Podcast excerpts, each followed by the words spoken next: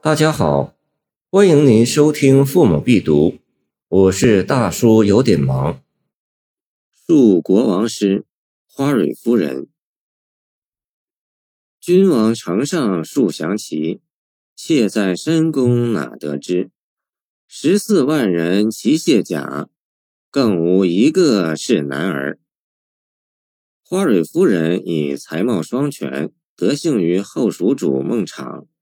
蜀王被掠入宋，宋太祖久闻其人，召他陈诗，焉咏此作。太祖颇为赞赏。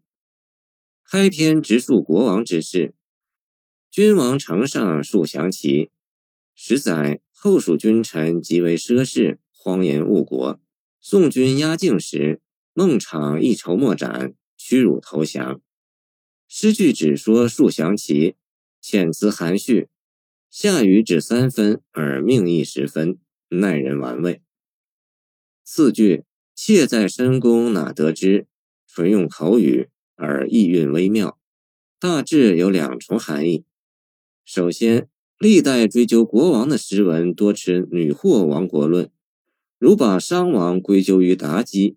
把吴王归咎于西施等等，而这句则像是针对女祸亡国而做的自我申辩，语似轻声叹息，然措辞委婉而大有深意。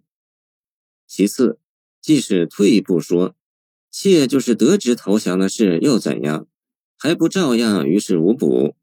一个弱女子哪有回天之力？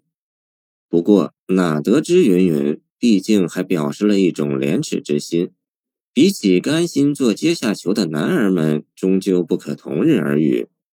这就为下面的怒斥预留了地步。第三句照应首句数降旗，描绘出蜀军十四万人齐卸甲的投降场面。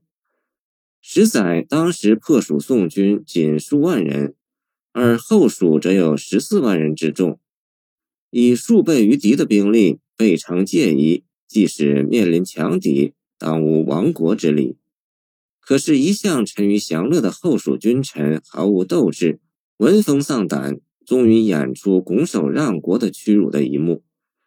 十四万人没有一个死国的志士，没有半点丈夫气概，当然是语带夸张，却有力写出了一个女子的羞愤。可耻不在国王。而在于不战而亡。末句爆发出一句热骂：“更无一个是男儿，更无一个与十四万人对比，男儿与妾对照，可谓痛快淋漓。”诗可以怨，这里已是嬉笑怒骂皆成文章了。此诗写得很有激情，表现出亡国的沉痛和对误国者的痛切之情。诗人以女子身份骂人枉为男儿，就骂得有力，个性鲜明。